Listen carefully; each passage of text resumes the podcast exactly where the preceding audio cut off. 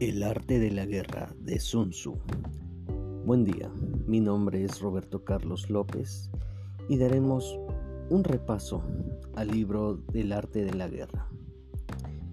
Este libro que nos refleja el cómo aplicar ciertas estrategias del cómo enfrentar una guerra desde sus inicios en todo lo que conlleva su proceso y hasta el final de ella. Y todo esto de cómo lograr ser el vencedor, reflejando y dando a entender que lo escrito en él no es solo para una lección de guerra, sino para poderlo aplicar y conllevar a nuestra vida día a día, a nuestra vida cotidiana, y no caer en algún tipo de conformismo. Entrando en materia, con el mercado directamente.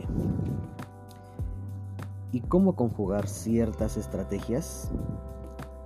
Con finalidad de tener un producto, servicio o éxito, para bien aprovechar oportunidades, debilidades y fortalezas y algunas amenazas para el vencedor y alcanzar el éxito marcado y señalado dar un mejor trato con nuestros colaboradores y que nos enseña que cada camino a escoger para llegar a una situación debe ser perfectamente estudiada para que sea la mejor, ya que tenemos y hay rutas que no se deben de usar, poniendo a prueba nuestras habilidades y más que nada de decisiones dando una decisión la más acertada en todos los terrenos posibles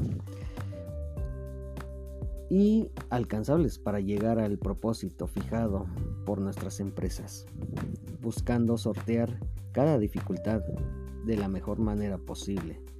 Sun Tzu nos, nos refleja y nos recalca y nos pone en manifiesto a la clase de ilusiones, terrenos que pueden presentarse en una guerra, o bien a un nivel de mercado, y específicamente de empresas que estén compitiendo en todo tipo de negocios y desenvolviéndose en eventos en diversos escenarios.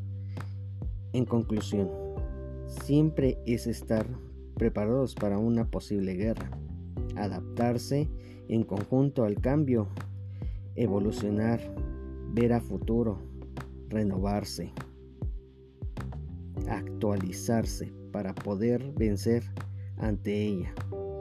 Se necesitan muchas aptitudes, tanto así como actitudes, y mostrar, desarrollar habilidades. Sun Tzu nos recalca que hay que tener en cuenta diferentes factores para alcanzar la victoria, así como también virtudes y trascendentes para poder dominar un ejército. El buen líder que pocos logran desarrollar y dominar y estar al pendiente de todos los movimientos de tu enemigo, ya sea también como el tuyo y de tu ejército, que depende de eso tu victoria y crecimiento como persona junto a tu ejército. Y bueno, pues este ha sido el resumen. En conclusión, pues no quedarse estancados y siempre buscar una mejor alternativa para poder llegar al objetivo logrado. Esto ha sido todo. Muchas gracias.